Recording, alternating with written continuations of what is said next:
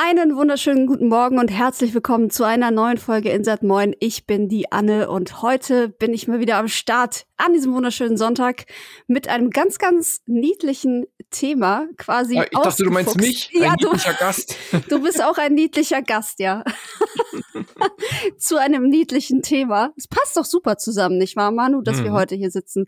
Manu und ich sprechen heute über Tunic. Da habt ihr bestimmt schon mal was gesehen oder gehört von. Ist jetzt auch in der Presse in aller Munde tatsächlich. Und wir wollen euch heute verraten, worum es da geht und ob das Ding sich lohnt. Yes.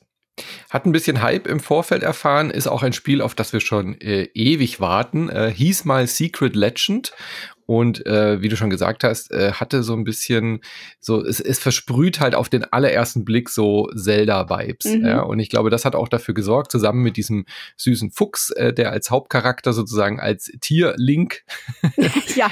ähm, äh, fungiert, dass das Spiel sofort äh, Aufmerksamkeit bekommen hat. Wir haben darüber auch schon in irgendeiner von diesen E3-Vorschauen gesprochen bei ich weiß es nicht, äh, in irgendeiner dieser Indie-Formate kam es schon mehr, mehrfach vor und ja. ich freue mich seitdem sehr darauf und kleiner Spoiler vorweg, ich wurde nicht enttäuscht. Äh, ich habe das Spiel jetzt oh. durchgespielt, zweifach durchgespielt, äh, Secret Ending freigeschaltet, also ich freue mich sehr auf diesen Cast mit dir. Das ist schön, ich freue mich auch. Und am besten beginnen wir damit, worum es eigentlich in diesem Spiel geht. Möchtest du das mal kurz irgendwie zusammenfassen, auch wenn es ein bisschen schwierig ist, glaube ich.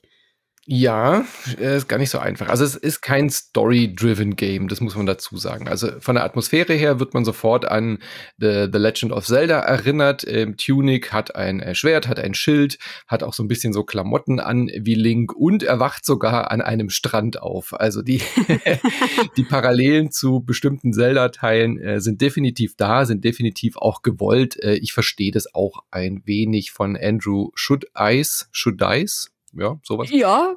Äh, Should Dice, als äh, Hommage an die Zelda-Spiele. Also natürlich wurde er von dieser Art von Spiel ähm, inspiriert und auch der Grafikstil erinnert so ein bisschen dran. Man schaut so von schräg oben drauf, ähm, spielt diesen anthropomorphen Fuchs und naja, was, um was geht's? Also schwierig zu sagen. Man äh, läuft durch diese Welt, erkundet sie und versucht die, äh, diese, oh, wie soll man das denn in Worte fassen? Also diese, äh, äh, naja, es ist halt ein Action-Adventure, oder? Ganz klassisch. Also du, du streifst durch die Gegend und, und äh, gehst in Dungeons und verschiedene Level und versuchst Aber was ist deine Aufgabe? Das naja, ich gerade in Worte du musst zu doch diese, diese komischen, ja. Genau, du musst doch irgendwie, es gibt doch so eine, mh, hm, so eine seelenartige Fuchsdame, die man ganz am Anfang sieht, die ja. so ein bisschen wie Prinzessin Zelda in äh, Link to the Past in so einem Kristall eingeschlossen ist.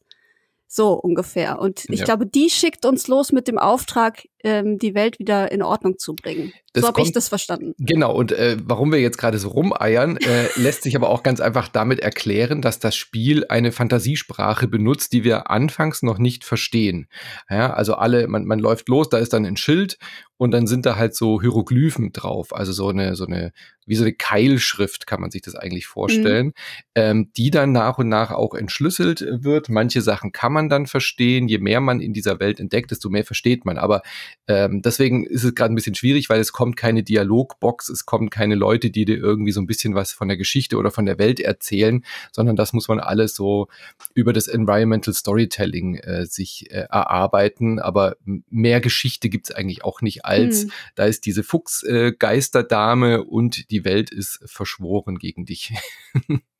Ja, und ich finde, das ist aber auch, was du gerade genannt hast, nämlich diese völlige Ahnungslosigkeit, mhm. finde ich, ist auch eigentlich der beste Aspekt dieses Spiels, weil du weißt ja wirklich gar nichts. Du wachst einfach auf am Strand, hast nichts in der Hand, gar nichts und guckst erstmal rum. Okay, wo finde ich denn hier überhaupt was? Dann kommst du, du siehst einen Briefkasten, da kannst du äh, einen Knopf drücken, aber es passiert irgendwie nichts. Es poppt halt so eine Schrift auf und du denkst dir, hä, was ist das für eine Schrift? Was soll das? Und dann guckst du weiter, da ist eine Höhle, da ist was drin, kann ich das nehmen? Keine Ahnung. Und dann irgendwann findest du so einen Stock und dann hast du erstmal was, womit du überhaupt arbeiten kannst, quasi. Und das geht das ganze Spiel so weiter. Also es gibt halt unterwegs so kleine leuchtende weiße Vierecke zum Sammeln und die vervollständigen eine Art Anleitung, so wie man sie damals bei den NES-Titeln hat, so ein Booklet, was du dann digital aufrufen kannst. Auch natürlich alles in Runenschrift, aber vom Style her grandios. Mhm. Sieht wirklich wie so ein altes NES-Heftchen aus. Und da sind dann auch Wege eingezeichnet, Karten, da werden Gegenstände erklärt, aber alles eben in dieser komischen Schrift. Und das finde ich ist absolut genial, weil ich ich mag das, wenn man so ein bisschen alleine gelassen wird, weil das Prinzip des Spiels ist ja klar.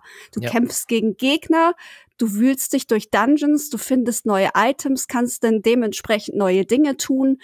Und das ist ja alles selbsterklärend. Also warum eigentlich groß eine Geschichte drumherum aufbauen, mhm. die episch irgendwas erzählt, wenn man es auch so machen kann? Ja, Show, don't tell ist hier so das äh, ja. Prinzip. Und das wird wirklich mit, also als, ich würde es als Meisterleistung bezeichnen, dieses Spiel so zu machen, wie es gemacht worden ist. Also man kann diese Anleitung gar nicht genug loben, die, diese zerfledderte Anleitung. Also man findet, wie du schon gesagt hast, einzelne Seiten und es ist oft einfach äh, über die Bildsprache ersichtlich, was in dieser Anleitung drin steht. Ja, also das ist irgendwie ein roter Energiebalken, ein grüner Energiebalken, ein blauer Energiebalken. Das findest du auch selber raus. Wenn du mal vom Gegner getroffen wirst, geht halt der rote Energiebalken runter. Wenn du irgendwie rennst, ausweichst, Schild benutzt, geht der grüne Energiebalken runter. Hm. Das ist, äh, sind so Mechaniken, das Spiel ist auch ein Spiel, was eben damit arbeitet, dass wir schon 40 oder über 40 Jahre Spielkultur hinter uns haben. Ja, ja und so gewisse, gewisse Dinge einfach in uns drin sind. Ähm, es geht aber noch einen Schritt weiter. Also zum Beispiel äh, lässt, lässt, lassen sich dann auch die Attribute des Fuchses steigern. Ähm, man findet Items, man weiß aber gar nicht, was die steigern oder warum die da sind, ja. sondern muss sich dann im Spiel erarbeiten, Manchmal wird's dann eben in äh, unsere Buchstaben übersetzt. Also manche Wörter werden dann auf einmal klar lesbar. Dann steht dann hier drin äh, Beginning Your Adventure oder Facing the Enemy oder also auf Deutsch dann eben äh, Gegner attackieren oder sowas, ja. Und äh, wenn man dann gewisse Dinge in diesem Spiel erledigt, dann merkt man auch irgendwann, ah, aus diesem, aus diesem Zeichen, aus dieser Keilschrift wird jetzt ein ATT. Ah, das ist also mein Attackwert. Ja, also das ist, das, mhm. das sagt aus, wie stark mein Charakter zuschlägt und so weiter. Und man erarbeitet sich das so um, nee, ich wollte jetzt sagen Stunde um Stunde, kann man schon so sagen, aber man findet es schneller. Also der Rhythmus ist deutlich schneller. Man findet ständig neue Sachen. Ähm, man überlegt, man, man, man wird einfach so eingeladen, auch zu experimentieren. Also ich habe ja. zum Beispiel so eine ganze Reihe von so Steintafeln gefunden, wo einfach nur so ein, so ein Logo drauf ist auf dieser Steintafel und du weißt nicht, was es bringt. Ja, so, du hast keine Ahnung. Es ist irgendwie ähm, ein Fläschchen. Und dann denkst du dir da, okay, dann rüste ich das jetzt mal aus. Macht das jetzt irgendwie meine Tränke, meine Heiltränke effektiver? Hm, nee, merke ich irgendwie keinen Unterschied. So macht das vielleicht, äh, keine Ahnung, dass ich mehr Heiltränke finde. Und das ist so faszinierend, immer wieder Dinge auszuprobieren, Dinge zu entdecken und dann auf einmal so, ja, logisch, wie geil ist das denn? Und so ging's mir. Also diesen Ausruf so, wow, wie geil, den habe ich halt wirklich im Stundentakt gerufen in diesem Spiel. Immer wenn man denkt, man hat schon alles gesehen, kommt noch mal was und noch mal eine Ebene. Und dann merkst du noch mal eine Besonderheit in diesem Spiel und in dieser Anleitung. Also irre, völlig irre. Ich bin völlig, völlig hin und weg von diesem Spiel. Ja, es summiert sich halt, ne? Also ich habe auch ewig gedacht, so hier stehen manchmal so Brunnen rum. Mhm. Was mache ich denn mit diesem Brunnen eigentlich? Weil dann kann, du kannst A drücken und dann steht da was, aber du weißt natürlich nicht, was da steht. So, und bis ich dann mal, irgendwann habe ich gecheckt, ach so, mach doch mal das und das an dem Brunnen. Ja. Und ja, so ging das eigentlich immer kontinuierlich weiter und ich finde, das ist echt super, super schön gemacht. Und dazu kommt noch ein wenig, also ein kleiner Souls-Aspekt auch dazu, finde ich. Ganz, ganz leicht, ja. Ganz ja. leicht, genau. Also dieses Alleingelassen werden ist ja auch so eine Geschichte, die ähm, Souls-Games gerne machen. Wir haben es ja bei Elden Ring jetzt kürzlich erst gesehen, wie, wie fantastisch das da funktioniert. Mhm. Und ähm, wenn man hier stirbt zum Beispiel, durch einen, weiß ich nicht, Gegner, Bosskampf, was auch immer, dann ist da deine Fuchsseele quasi verankert und du kannst ähm, die wieder einsammeln und kriegst dann irgendwie 20 Coins oder so. Genau, zurück. 30. Man verliert tatsächlich nicht alles. Das ist total ja. gut bei diesem Spiel. Also man kann diese Seele auch einfach stehen lassen. Das ist völlig bums egal. Diese 30 ähm, Seelensteinchen, ich weiß mhm. nicht, wie die Währung, hat ja keinen Namen hier. Diese 30 Steinchen, die sind äh, in der Summe nicht viel. Also am Anfang natürlich ein bisschen mehr, aber äh, später braucht man da nicht so viel davon. Also natürlich kostet dann, also man braucht die zur Erklärung, man braucht die, um die Upgrades äh, freizuschalten. Man kann dann diesen äh, Save Points dann immer Opfergaben bringen. Also man findet halt in gewissen Truhen oder nach gewissen Kämpfen findet man, was weiß ich, eine Lilie oder sowas. Und wenn du diese Lilie dann opferst an diesem Altar, dann musst du noch Geld dazulegen, so 250 von diesen Steinchen oder irgendwas, mhm. ähm, so Diamanten, und dann kriegst du quasi eine Attributsteigerung. Das heißt, man will die schon nicht verlieren, diese 30, aber beim Bossgegner, wenn du da vier, fünf Mal stirbst, was völlig normal ist, dann ähm, kriegst du die auch relativ leicht wieder, aber es gibt jetzt, es ist, es ist nicht so ein Soul-Spiel, dass du sagst, oh, ich habe jetzt Angst, meine 800 Seelen zu verlieren. Also es ist nicht hm. Hollow Knight, sondern du kannst ja. wirklich völlig unbeschwert überall hinrennen und du verlierst halt nur diese 30 Credits. Das ist nicht so, nicht so dramatisch. Aber ich muss auch sagen, wo wir gerade von den Bossfights sprechen, der Schwierigkeitsgrad mhm der wird dann irgendwann schon enorm, finde ich. Also es hängt natürlich auch von der Area ab und wie weit du aufgelevelt bist und so weiter und so fort. Aber du merkst halt automatisch, ob du hier richtig bist oder nicht, wie das zum Beispiel auch in Soul-Spielen mhm. funktioniert. Du weißt, okay, diesen Weg sollte ich vielleicht noch nicht gehen, wenn die Gegner dich da irgendwie mit einem Hieb platt machen. Ja. Ähm, und bei Bosskämpfen, ich fand, das war für mich so immer so ein bisschen Würfeln. Also den ersten, den ich gemacht habe, da habe ich echt lange gebraucht, ähm, weil gegen Ende er mich immer irgendwie gekriegt hat, weil ich nicht mehr genug Fläschchen hatte zum Heilen und weil ich immer in, in seine dumme Attacke dann reingerollt bin, weil ich zu, zu langsam war quasi. Und dann der zweite Boss, dem habe ich beim ersten Mal gelegt, obwohl das eigentlich total das riesige Monstervieh ist. Und ich habe wirklich, glaube ich, auch viel Glück gehabt da bei diesem, mhm. bei diesem Run. Und dann ging es immer so Spinne, weiter. Definitiv, genau, ja. die Spinne, das ist auch eigentlich ein Wunder, dass ich den First Try gelegt habe. Und dann geht's halt immer weiter. Und ähm, manchmal habe ich wirklich das Gefühl, ich bin irgendwie falsch noch. Aber dann denke ich hm. mir, wo soll ich denn jetzt noch lang gehen? Ich habe doch irgendwie alles andere schon erkundet. Und dann habe ich mich auch noch verlaufen. Und hm. dann war ich in irgendeiner Area, wo ich definitiv noch nicht sein sollte und musste mich da durchkämpfen, weil es dort keinen Teleport gab. Also es gibt auch zwischendurch Teleportpunkte, damit man von A nach B schneller reisen kann. In jedem Gebiet quasi einen. Und dann war ich in so einer Area, die mir komplett verborgen war vorher. Hm. Und es gab keinen Teleport. Und es gab einen Speicherdings, aber die bringen dir ja nichts. Also da wirst du natürlich wieder äh, neu geheilt und so weiter, aber du kommst da erstmal nicht weg. So. Und das ist natürlich, das ist natürlich die Downside der Geschichte. Hättest du nicht ne? zurückgehen können oder war das dann einfach, Nein, der Weg dahin war auch schwer? Der Weg dahin, das ja, war so ein ja. Aufzug und der Aufzug war aber nicht ja, mehr unten, sondern er war wieder oben und dann so, ja, okay. Ja, äh, ähm, da gibt's aber eine ganz gute Lösung. Also die Entwickler von Finji haben sich da bei ähm, Celeste inspirieren lassen und haben eine Barriere, äh, Barrierefreiheit, Möglichkeiten eingebaut. Das heißt, wenn man in so einer Sackgasse steckt, was wirklich sehr, sehr selten vorkommt, wie du schon gesagt hast, man merkt eigentlich immer, dass es zu schwer ist und versucht dann halt woanders sein Glück. Und man kann ja so eine Art Grind machen, indem man eben versucht, diese Attribute zu steigern. Aber es ist jetzt nicht wie bei Souls, dass du einfach nur grindest und dann quasi mhm. die Punkte investierst, sondern du musst ja diese Items auch dafür finden und die sind halt relativ selten. Deswegen geht es hier nicht ganz so gut. Aber ich hatte auch so eine Situation und äh, wie gesagt, diese ähm, Accessibility Features kannst du jederzeit im Menü kannst du einstellen, dass du zum Beispiel sagst, okay, ich versuche es jetzt erstmal mit äh, genügend Schildkraft, also mit, ähm, dass meine Ausdauer nicht verbraucht mhm. wird. Damit genau. kommt man dann eigentlich auch immer ganz schon gut klar, weil man halt noch verletzlicher ist, wenn die Ausdauer unten ist. Und wenn es gar nicht mehr geht, dann kann man auch einen äh, Invincibility-Modus einschalten, also einen Unverwundbarkeitsmodus. Ja um aus so einer brenzligen Situation, dann kann man einfach quasi durchrennen. Ähm, und das ist auch völlig ohne Strafe, also werden dir keine Achievements deswegen versperrt oder sonst irgendwas. Du musst das Spiel nicht neu starten. Also das finde ich äh, ganz, ganz löblich. Weil, da gebe ich dir absolut recht, das Spiel hat an dem Punkt äh, ein, ein großes Problem. Also ich finde dieses Spiel großartig, aber das Kampfsystem ähm, ist nicht tight genug, um mhm, genau. es auf modern zu sagen, um ähm, den Anforderungen gerecht zu sein, die das Spiel in manchen Challenges von dir erwartet. So. Absolut. Ja, also die Herausforderung bei den Bossen, gerade bei den Bossen, bei den, bei der, bei der normalen Welt geht's, aber bei den Bossen und bei so bestimmten Arena-Kämpfen, da ist es einfach nicht gut genug, das Kampfsystem. Und es ist so schade, weil sonst wäre das ein perfektes Spiel, meiner Meinung nach, ja. Grafik, Musik, Atmosphäre, Erkundung. Aber dieses Kampfsystem ist wirklich der einzige Knackpunkt, weil das fühlt sich nicht, also lang nicht so gut an wie der ganze, gesamte Rest des Spiels.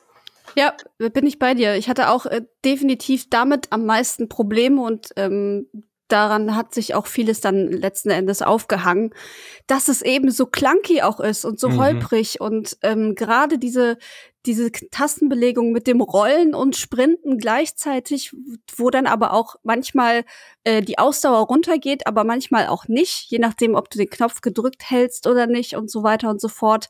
Dann das Anvisieren und das Schild sind die beiden äh, Schultertasten oben. Da kam ich auch regelmäßig durcheinander.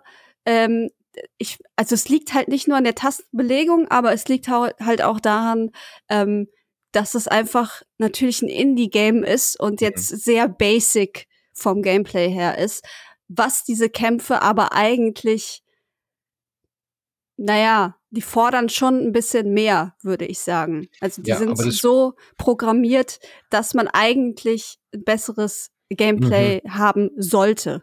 Und ja. dass es funktioniert, zeigt ja Zelda auch. Aber ich meine, das ist natürlich auch ja, ein schwieriger ja. Vergleich. Äh, das hat eine Person im Endeffekt sich komplett ausgedacht, das Spiel. Dann war noch ein, eine Person dabei, die ein bisschen Grafik und Design gemacht hat. Äh, und äh, dann halt eben Musiker noch. Also das ist ein irre kleines Team, die dieses Spiel klar. gemacht haben. Und dafür ist es ja schon richtig gut gelungen. Aber das Kampfsystem eben, wenn wir da noch ein bisschen dran gefeilt und geschliffen haben, es ist halt nicht so, ähm, nicht so gut wie Hades zum Beispiel, ja, was, mhm. äh, aber es hat ungefähr ähnliche Anforderungen an den Kampf. So, das ist halt das Problem.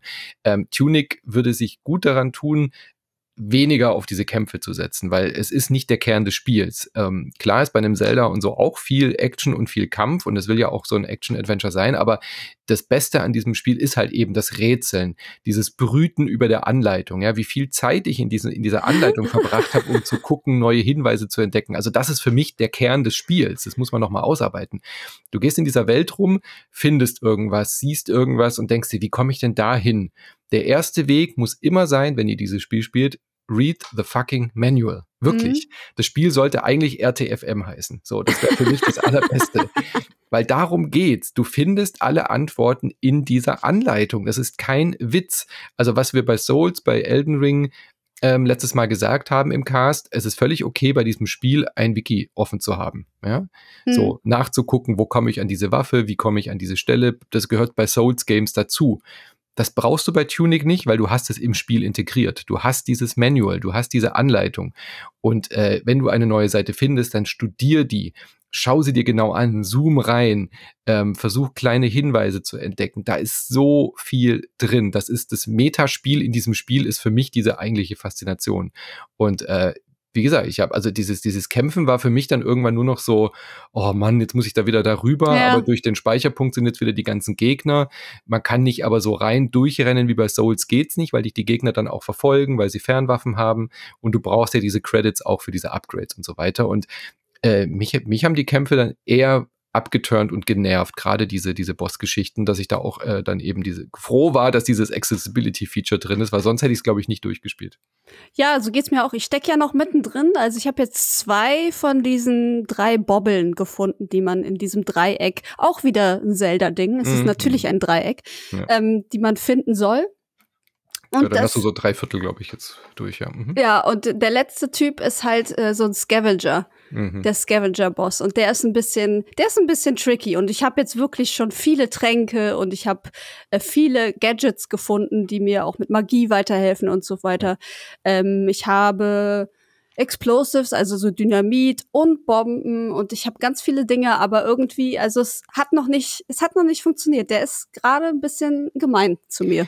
Was ich auch super nervig finde, also manche Sachen erneuern sich, wenn du am Speicherpunkt speicherst, wie halt diese typischen Souls-Tränke. Also du hast diese ja. Heiltränke, die halt, ähm, die du dauerhaft verbessern kannst, dass du mehr hast. Dann hast du dann am Ende halt fünf, sechs von diesen Heiltränken und die kannst du verbrauchen so schnell wie du willst. So und wenn du speicherst, dann füllen die sich wieder auf. Du hast aber dann auch Beeren, also so äh, blaue und rote Beeren, mhm. die Diablo-mäßig dann jeweils die Energie wieder auffüllen. Ähm, du hast diese Bomben und so weiter. Aber du hast auch so manchmal so Special-Items, wie zum Beispiel so ein Klon. Ja, so ein Fuchsklon, der dann Ach den ja, Gegner ja. Ab, äh, abwehrt, äh, quasi ablenkt oder so. Die kannst du kaufen für 100 Credits und so. Du hast manchmal auch so Lorbeerzweige, die dich stärker machen und so weiter und so fort. Und die verbrauchen sich aber. Das heißt, ja, wenn du beim Boss die äh, fünf von diesen Beeren frisst und äh, kurz vorher abnippelst, dann erwarte ich eigentlich, dass wenn ich dann wiedergeboren werde, dass ich dann wieder auf dem Stand Nein. bin, den ich vorher hatte. Nein. Nein. Und das ist so unnötig. Das ist so unnötig. In also ein bisschen, also ein bisschen Fallhöhe muss schon sein, finde ich aber. Ja, aber das also, braucht Du verlierst ja sonst nicht. nichts. Also du verlierst ja. ja. einfach nur diese, wenn du das nächste Mal nicht deinen äh, Geist wieder einsammelst, verlierst du einfach 30 Credits. Das ja, ist ja nichts. Also ein Natürlich. bisschen, dass man Items dann, die man verbraucht hat, nicht mehr hat, das finde ich aber schon legitim. Aber es also, ist ja nicht überall immer gleich ein Shop in der Nähe, wo du die nee. wieder besorgen kannst. Das ist halt das Nervige. Und dann, dann hast du es irgendwie fünfmal probiert, hast, hast keine Beeren mehr und dann merkst du, ja, fuck, jetzt wird der Kampf wird eigentlich immer nur noch schwerer, je öfter du scheiterst. Und das finde ich eigentlich ein überflüssiges System. So. Hm, ich glaube, das ist, ähm, das ist halt der Souls-Anteil und das war, ja. glaube ich, auch der Anspruch des Entwicklers, würde ich jetzt einfach mal schätzen. Ähm, wenn man schon diese zwei Genre vermischt, dann ähm, ist, glaube ich, auch die, das gewollt, dass man so ein bisschen dieses Scheiterung und, und Meistern-Gefühl bei Bossen hat. Ja. Das kann ich schon nachvollziehen. Aber wie gesagt, es gibt ja die Accessibility-Einstellung, äh, da kannst du ja solche Sachen halt umgehen quasi. Ja, aber das und, ist auch nicht der Sinn der Sache. Also, naja, also ich finde. Wenn es einen brutal nervt, dann finde ich es in Ordnung, dass es drin ist, aber ich, ich finde schon, dass man in Anspruch an das Spiel haben sollte, es erstmal so zu schaffen mit den Items und den Hilfsmitteln, die da drin sind. Eine ähm, ne, ne kleine Nervigkeit finde ich auch, dass das Spiel nicht pausiert, wenn du im Item-Menü bist. Also ich würde gerne im Kampf, jetzt habe ich irgendwie drei Bären, die mich ja, heilen, ja. und dann habe ich die benutzt und dann würde ich jetzt gerne auf die Explosives wechseln und dann muss ich mir eine gute Stelle suchen, weil der Kampf hält nicht an. Äh, mhm. so, ich habe kein Ringmenü, wo dann irgendwie ein Slow-Motion-Modus kommt oder so. Das ist auch super nervig. Man das, muss sich ja. eigentlich vorher schon genau überlegen, welches Item man jetzt irgendwie benutzt und wechselt, sonst, sonst hat Das finde ich in der Tat auch ein bisschen nervig, weil ja auch irgendwann zum Beispiel der Magiebalken alle ist und du willst ja. noch mal so eine so eine blaue Beere einnehmen, aber du kannst nur drei Slots besetzen mhm. und die anderen Slots sind halt belegt mit äh, Schwert, dann irgendwie Item 1 und dann noch ein Magie-Item, aber du hast halt, du kannst halt wirklich nicht zwischendurch wechseln. Und das ist, das kann man denen vorwerfen. Das ist ein Mechanik-Fail einfach. Das hätten ja. sie besser machen sollen. Ja. Ähm, aber alles andere, ähm, da bin ich, ich glaube, da bin ich zu sehr geschunden von, von Souls Games, dass ich das alles in Kauf nehme. Ja, aber das ist Tunic für mich normal. Mich, aber äh, das, das heißt schon was. Tunic hat mich in den Kämpfen mehr frustriert, als Elden Ring es bisher geschafft hat. aber ich habe es halt bei Tunic. Es gibt einen Gegner hoch oben auf einem Turm mhm. und ähm, da habe ich es gemacht, wie zum Beispiel bei Elden Ring. Da bin ich einfach später wiedergekommen, als ich mhm. viel stärker war und dann ging es leichter. Das ähm, ist auch definitiv ne? so. Also äh, ich renne jetzt inzwischen äh, mit den ganzen Upgrades und so weiter. Man rennt dann durch diese Welt und diese Gegner, die am Anfang einem Angst gemacht haben, die legt man halt so mal schnell ja. weg, wie am Anfang ja, ja. irgendwie so ein Bobbel oder so. Das ist also diese, diese Schwabbelfiecher am, am Strand. Das ist wirklich spürbar, man wird stärker, man wird besser, man, man kennt die Welt dann auch wirklich sehr, sehr gut. Denn es hat tatsächlich sehr viel von einem Metroidvania, finde ich. Auch, ja, klar. Ja? Mhm. Also man äh, findet dann ein Item, mit dem man dann zum Beispiel ähm, an so Haken sich langziehen kann, ja, logischerweise. Findet man so ein Item und man merkt am Anfang auch, okay, mit dem Ding kann ich jetzt überhaupt nichts anfangen. Da drüben ist aber irgendwie eine Truhe. Also klar, ich werde wahrscheinlich später hier wieder zurückkommen. Und ich liebe Metroidvania-Prinzip ja eh. Und Tunic verbindet es wirklich super schön, dass du ständig irgendwelche Dinge siehst, wo du noch nichts mit anfangen kannst. Und nachher gehst du durch diese Welt und denkst, hahaha. und ich habe gedacht, an dem Baum kann man das und das machen. Wenn ich gewusst hätte, was da nachher noch möglich ist. Und ähm, ich möchte mal so ein paar Andeutungen machen, weil ich würde es wirklich nicht gerne, ich will das auf yeah. gar keinen Fall spoilern. Aber wenn ihr The Witness gespielt habt, so, ja, da gibt's doch immer wieder so Dinge in der Welt, die man sieht, die dann ein Rätsel sind. Mhm. Ja? Oder wenn ihr FES gespielt habt, F-E-Z, da gab's ja auch so diese Atmosphäre, dass man am Anfang nicht so genau verstanden hat und man hat sich irgendwie Dinge auf dem Stift und Papier aufgezeichnet, um dann diese Welt irgendwie so zu knacken und zu öffnen. Und das ist Tunic. Tunic ist für mich auf einer Liga mit The Witness und Fess. Ich saß wirklich ungelogen, äh, nachdem ich diese äh, Bosse geschafft habe und so weiter. Äh, ich wollte dieses Secret Ending äh, freispielen, das echte Ending. Und ich saß hier nachts um 3.40 Uhr mit Stift und Papier, hab diese Anleitung, das sind nachher über 50 Seiten Anleitung, die man da durchblättern kann, ja, hab mir Notizen gemacht, hab irgendwie geknobelt, hab äh, interpretiert, hab mir mit, hab mir irgendwie mit Karo-Papier Sachen aufgezeichnet, bin wieder an die Stelle gelaufen, ähm, hab da nochmal was entdeckt, ähm, hab dann nochmal natürlich auf dem Wiki nachgeguckt, ob, ob ich irgendwie es richtig interpretiere, weil ich damit nichts anfangen konnte, hab mich mit Leuten ausgetauscht, die es auch spielen es hat mich halt voll genauso gecatcht, wie, mhm. wie so mhm. das, was, was Elden Ring und Soul-Spiele halt ausmachen. So dieses, ich will diese Welt verstehen und ich sehe diese Hinweise, ja, ich sehe dieses kryptische Ding in der Anleitung, ich, ich verstehe, wo in der Welt das irgendwie Bezug haben könnte und ich will das jetzt rausfinden. Und dieses Gefühl, wenn man dann verstanden hat, was diese ich sage jetzt mal so diese Linienmarkierung an der goldenen Tür soll oder sowas in der Art, ja. ja das ist so ein tolles Erlebnis und dann vergesse ich auch wieder, wie, wie schlecht das Kampfsystem ist im Vergleich. und dass ich da mich durchgekaut habe, weil halt der ganze Rest von diesem Spiel so fantastisch ist. Also ich empfinde es nicht so stark wie du, muss ich sagen. Was ich aber auch liebe, ist dieses Austauschen. Also wir haben uns ja ziemlich oft ausgetauscht, mhm. wo wir gerade an welcher Stelle sind, was wir schon geschafft haben, was wir schon verstanden haben und so weiter. Das liebe ich auch total. Ich finde es so cool und das hat man auch bei so Spielen wie Elden Ring. Ähm, dass man einfach sich gegenseitig austauscht und guckt, äh, was hast du schon rausgefunden, was habe ich rausgefunden, können wir uns irgendwie helfen und so weiter und so fort. Ähm, wir haben uns ja auch Videos und Screenshots geschickt von Sachen, die wir nicht verstanden haben. Ich, das liebe ich halt, ne? dieses, mhm. dieses Kommunikative an Videospielen, was einfach andere Spieler verbindet, ohne dass es ein Online-Spiel ist, ja. ohne dass man zusammen in diesem Spiel ist, sondern dass man einfach wie beim Buschfunk sozusagen Sachen weitergibt und dann äh, andere Infos zurückbekommt. Das ist toll, das liebe ich total. Ähm, aber ich finde es tatsächlich bisher, ich bin ja jetzt auch noch nicht ganz durch, ähm, weniger, also da ist bei mir The Witness und solche Sachen, da ist schon sehr viel mehr ähm, Knobelei dabei gewesen. Also es besteht ja nur aus Knobelei. Und ja. hier, hier habe ich halt nicht so dieses, dieses überragende Gefühl, dass ich mich richtig schlau fühle, weil ich jetzt was rausgefunden habe, sondern ich denke immer so, ach, das ist ja schön. Das mhm. haben sie ja cool gemacht. Also es ist nicht so überwältigend für mich. Ich freue mich immer, wenn ich einen Weg finde, den man nicht sehen konnte. Das mhm. finde ich immer am faszinierendsten, dass man äh, so Abkürzungen später im Spiel findet, ähm, die von Anfang an da waren, aber die man einfach nicht gesehen hat aufgrund der Perspektive. Und ich denke mir so, ach du Scheiße, da ist die ganze Zeit ein Weg gewesen. Das sind die Sachen, die mich momentan noch ähm, so verblüffen. Ja, es, ja. es, passiert halt viel auf der mechanischen Ebene hier. Äh, es ist jetzt nicht ein reines Puzzle-Game wie bei, bei Witness, wobei, mhm. wenn ihr es durchgespielt habt, wisst ihr, nachher, was ich meine mit The Witness mit dem Vergleich. Also es gibt ja, auch okay. da einige Rätsel, die halt so in, in, äh, in diese Ecke gehen. Oder bei Fess gibt's ja auch eben so, dass die Kamera sich auf einmal dreht und man wundert sich. Sowas gibt's ja dann hier auch.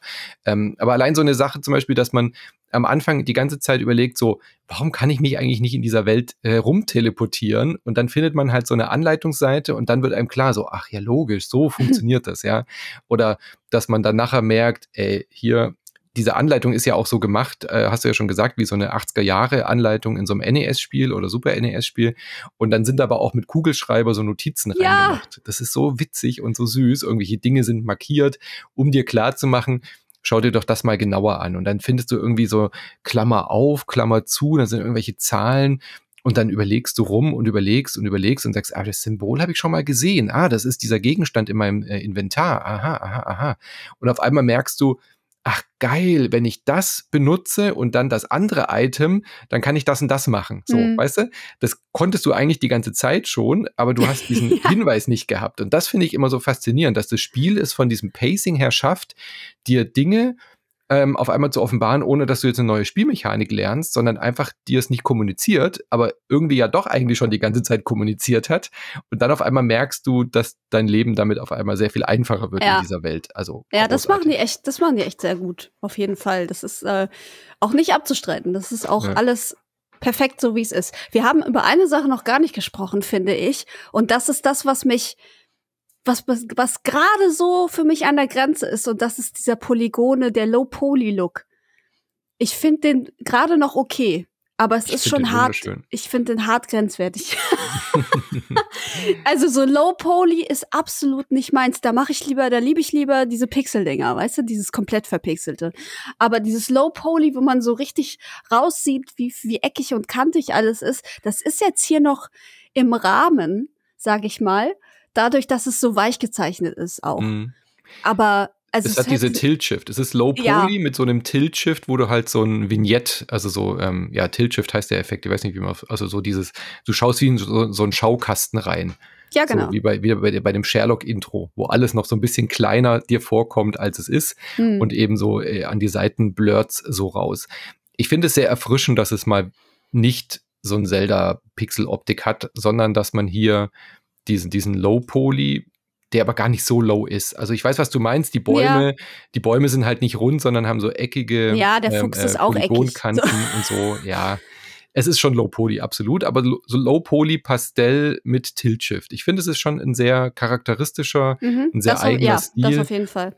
Und vor allem hat er Charme. Er hat so, so tolle Lichteffekte. Also wenn du durch diese Wald, äh, im Osten durch diesen Wald läufst, ja, dann bricht cool. ja so das Licht durch die Blätter, die du nicht siehst, oben und äh, hat so ein, hat so ein Lichtmeer. Also mhm. unfassbar schön, ja.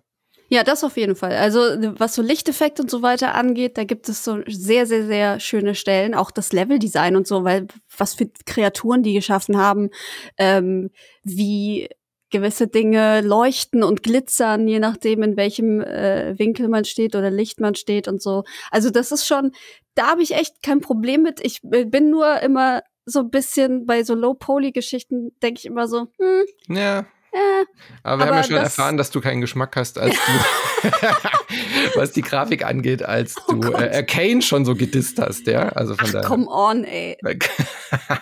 Come on. Nein, ich bin ja, ich bin ja gerne auch bei Pixel dabei, aber ich finde, der Stil hier ist so on der point. Der ist okay. Der, der ist, ist okay. Point. Der passt halt zu dem Spiel auch. Das ist das Gute auf jeden ja, Fall. Ja, ja. Also der passt wirklich eins zu eins zu diesem ganzen Konzept, auch zu diesem Zelda und 80er Jahre Feeling. Ähm, da haben sie alles richtig gemacht. Ich finde es halt nur nicht ganz so hübsch. Das ist aber. Das seid ihr auch erlaubt. Ja, das ist halt äh, eine persönliche Geschichte einfach. Ja, mir gefällt er tatsächlich sehr, sehr gut. Aber ja. Es, äh, Musik will ich noch erwähnen. Äh, oh, ich habe ja. mir vorgenommen, öfter über Musik zu sprechen im Podcast äh, 2022 und fantastisch. Also der Soundtrack ist von äh, Live Formed.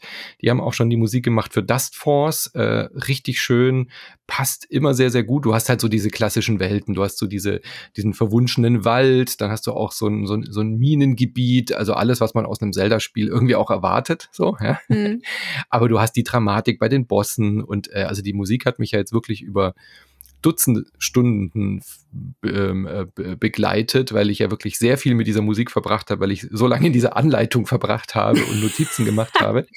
Ähm, ich habe so rund 20, 25 Stunden, glaube ich, jetzt in das Spiel gesteckt und fantastisch. Ich finde es echt sehr gelungen, dieser Soundtrack. Ähm, mag diese tatsächlich sehr, sehr gerne, was sie hier gemacht haben. Es ist übrigens ähm, beschrieben als auf zwölf Stunden angelegt. Wenn man no noch rum entdecken will, sind es ein bisschen mehr. Ich denke mir so, ähm, nein. Äh, nee, auf gar keinen Fall. Nee, also zwölf Stunden, wenn du vielleicht weißt, was zu tun ist, alles, dann kannst ja. du da vielleicht in fünf, sechs Stunden durch. Aber no way. Also ich meine, aber sagen ja auch Leute, dass du Elden Ring in, in 32. ja, ja also genau. Nee, never ever. Vielleicht New Game Plus, aber sonst nicht. Mehr. Ah, ja, das fand ich, äh, das habe ich nur gelesen und dachte, haha, niemals zwölf mhm. Stunden, lol. Ja, nee, gar nicht. Ähm, ist aber auch, und das freut mich sehr, ein äh, Surprise Game Pass-Titel. Ihr ja. könnt, wenn ihr Game Pass-Besitzer seid, ähm, für PC und äh, Xbox-Konsolen, könnt ihr das ab jetzt quasi, es ist ja schon draußen, seit dem 16.3. Mhm. könnt ihr das äh, euch runterladen. Und das ist eine sehr, sehr feine Sache, finde ich, weil ich glaube, dass das Spiel sehr, sehr gut ankommen wird bei vielen, vielen Menschen. Ja, und vor allem kann man es auch mal ausprobieren, weil, wie mhm. gesagt, es, äh, ich merke es auch bei uns im Discord, in der Community. Manche haben sich darauf gefreut, sind jetzt irgendwie eher enttäuscht oder kommen nicht so richtig rein. Also es ist ein gutes Ding, das mal im Game Pass auszuprobieren.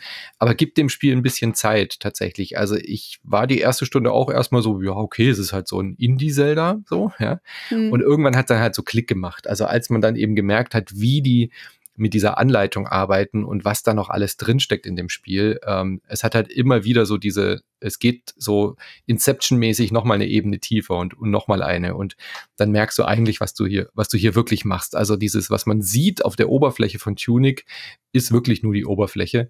Deswegen finde ich das ganz gut, dass man das im Game Pass mal ausprobieren kann. Gibt es ansonsten aber auch nur für PC. Also ist jetzt momentan mhm. eben ein äh, Microsoft-exklusives Spiel. Aber nur zeitexklusiv. Es kommt Oder irgendwann Mac, wohl Mac, noch für die PlayStation-Konsolen. Also ja, aber momentan Panik. eben, genau. Keine Panik. Äh, der größte Feind in diesem Spiel sind Leitern. Warum? Für Manu Wenn man sie nicht zumindest. findet? Ja, ja. Das, das war auch gemein. Also das, das Spiel lässt dich die Kamera nicht drehen. Das ist so eine fixe ISO-Kamera und nur an manchen Stellen dreht sie sich mal, dass du irgendwo dahinter gucken kannst. Aber du läufst auch ganz oft so im im äh, Offscreen rum, wenn man das so nennen kann. Ja, dann sieht man nur so den Fuchs als Schatten und dann musst du halt hoffen, dass da so ein A-Prompt kommt. Und ich ja. bin ums Verrecken, habe ich diese Leiter nicht gefunden. und die Anne, doch, da ist sie doch. Und ich mache dann ein Video, so ein Handyvideo. Guck, da ist keine. Bing! Und in dem Moment poppt dieses A auf. Das war, war äh, ja. Es war so schön, es war ein toller Moment für mich. Ich fand es so lustig, dass genau in diesem Moment findest du diese Leiter und das ist so. Aber gut. ohne das Video hätte ich sie auch nie gefunden, ja. wahrscheinlich. Ja. Also ihr, ihr seht, man hat viel Spaß, wenn man sich mhm. austauscht bei diesem Spiel. Also nutzt die Gelegenheit, schaut rein, wenn ihr Game Pass Besitzer seid. Lasst euch verzaubern von diesem Spiel und äh, von dessen Auswirkungen auf euer zwischenmenschliches Leben. Ich, ich traue mich schon gar nicht mehr, es zu sagen, aber ich bin mir relativ sicher, dass Tunic eins meiner äh, wichtigsten Spiele dieses Jahr sein wird und in der Top 10 landen wird. Aber ich, äh, hallo, wir haben den 19. März. Ich finde es ja. halt so absurd. Ich habe, meine Top 5 ist ja schon prall gefüllt jetzt, ja, äh, wo, wo sie letztes Jahr im November noch nicht war. Also was ist denn das für ein Jahr, Anne? Das ist doch abartig, was wir allein jetzt im Februar, März für unfassbare Spiele bekommen haben. Und mit sowas wie Tunic hätte ich jetzt nicht gerechnet. Ich dachte, das ist so ein nettes kleines Spiel, was ich mal so mitnehme. Aber dass das jetzt so einen hohen Stellenwert bei mir erreicht hat, dass ich mir sicher bin, so wie Inception letztes Jahr wird Tunic, das ist ein Spielerlebnis, was ich nie wieder vergessen werde. So, ja. Hm. Äh, das ist halt irre. Also und es ist ja, das, das Jahr hat ja noch so viele Highlights zu bieten. Da kommt ja noch so viel. Ja, ich finde es auch krass. Also ich, ähm, ich glaube, das ist so mein Death Store. Death Store war ja auch so ein Überraschungstitel mhm. letztes Jahr, so ein Indie-Ding, auch so ein ähnlicher Look, ähnliche Prämisse quasi. Ähm, und da passt Tunic ganz gut jetzt in diese Nische rein. Also ich bin auch sehr begeistert eigentlich. Also es gibt natürlich Sachen, wo, die mich aufregen, haben wir auch besprochen. Ähm, aber eigentlich finde ich, ist es ein echt krasses Projekt einfach von so drei, vier Leuten entwickelt halt. Und das ist also cool, wie viel, wie viel Hirnschmalz da drin steckt und wie viele Ideen. Ähm, dass das jetzt so bei mir einschlägt, hätte ich auch nicht erwartet. Und ich glaube auch, dass dieses Jahr noch so viel bergen wird, dadurch, dass einfach von letztem Jahr auf dieses Jahr auch so viel verschoben wurde. Hm dass sich jetzt alles Mögliche sammeln wird. Das wird krass für uns, Manu. Wir werden ja. richtig, wir werden richtig ertrinken. Ich komme ja jetzt schon nicht nach, ey. Wahnsinn. Ja, aber man kann sich nicht beschweren. Es jammern auf hohem Niveau nee. auf jeden Fall. Nee, ich beschwere mich auf jeden Fall nicht. Ich ähm, bin froh über jegliche Ablenkung, die es zurzeit gibt in meinem ja, Leben. Oh Gott, ja, ich war so froh. Also das ist wirklich Eskapismus pur gewesen, das Tunic gerade. Es hat so gut getan, einfach auch in diesem Spiel so drin zu stecken. Ähm, ich ich habe die ganze Zeit auch in Vorbereitung für den Podcast so, man hat ja dann so einen Satz im Kopf, so, so, so gefesselt hat mich schon lang kein Spiel mehr. Und ich dann so, ja, nee, erst letzte Woche Elden ja. Ring und da davor Horizon und da davor, also weißt du, das ist halt, äh, Tunic ist so gut, dass es mich gerade von El von der anderen äh, äh, von dem anderen Rabbit Hole Elden Ring weghält, mhm. was wiederum dafür gesorgt hat, dass ich äh, Horizon noch nicht zu Ende gespielt habe. Also absurd. Äh, dass, man kann diesen Satz gerade gar nicht mehr sagen, weil so viel wahnsinnig äh, äh, gutes Zeug rauskommt. Man wird dem Satz auf jeden Fall nicht gerecht. Ja. nee, überhaupt nicht. das stimmt. Wir würden natürlich gerne wissen, wie es bei euch aussieht. Was zieht euch in den Bann? Schreibt es gerne im Discord, tretet unserem Discord bei, wenn ihr möchtet. Wir haben eine sehr tolle Community, die sich da über alle möglichen Gaming und sonstige Themen austauscht. Ich wette, ihr wisst es schon. Wenn nicht, seid ihr herzlich eingeladen. Ansonsten gilt natürlich wie immer vielen Dank für den Support eurerseits. Falls ihr noch keine Supporter seid, könnt ihr das gerne werden. Falls ihr denkt, auch Mensch, so vier Podcasts in der Woche finde ich schon richtig geil. Dann könnt ihr uns unterstützen auf patreon.com patreon.com slash insertmoin oder steadyhq.com slash insertmoin. Oder was, de? Immer kommen. Äh, Immer äh, kommen. steadyhq.com, ja. Ja, okay. Lange nicht mehr gemacht, deswegen ja. habe ich alles äh, mal wieder durcheinander geworfen. Ihr wisst, ist, was ich meine. Es ist unsere erste Post-3K-Folge, Anne. Ja, ich weiß. Ich weiß. Und es ist so krass. Und ich finde es so toll, dass uns so viele Leute gratuliert haben. Mhm. Wirklich. Ich finde es wirklich, wirklich ganz bezaubernd. Obwohl ich ja nur ein sehr kleiner Teil dessen bin. Ich bin ja Ach, erst komm. zweieinhalb Jahre dabei. Also es ist ja fast nichts. Erst, ja, aber. Ja, schon, aber na, es ist schon, ist schon geil. Aber wir werden ja, wir werden ja noch eine schöne Folge dazu zu dem Thema aufnehmen. Genau, die kommt auf jeden Fall äh, nächste Woche. Und ansonsten schaut auch immer bei unseren Social Media Kanälen vorbei. Ich, wenn ich es schaffe, poste ich immer so einen Wochenplan. Wenn wir eben schon rechtzeitig genug geplant haben und schon wissen, dann äh, findet ihr da auch immer eine Übersicht, was dann in dem Patreon-Feed oder in dem Steady-Feed drin ist. Vielen lieben Dank und bis zum nächsten Mal. Tschüss.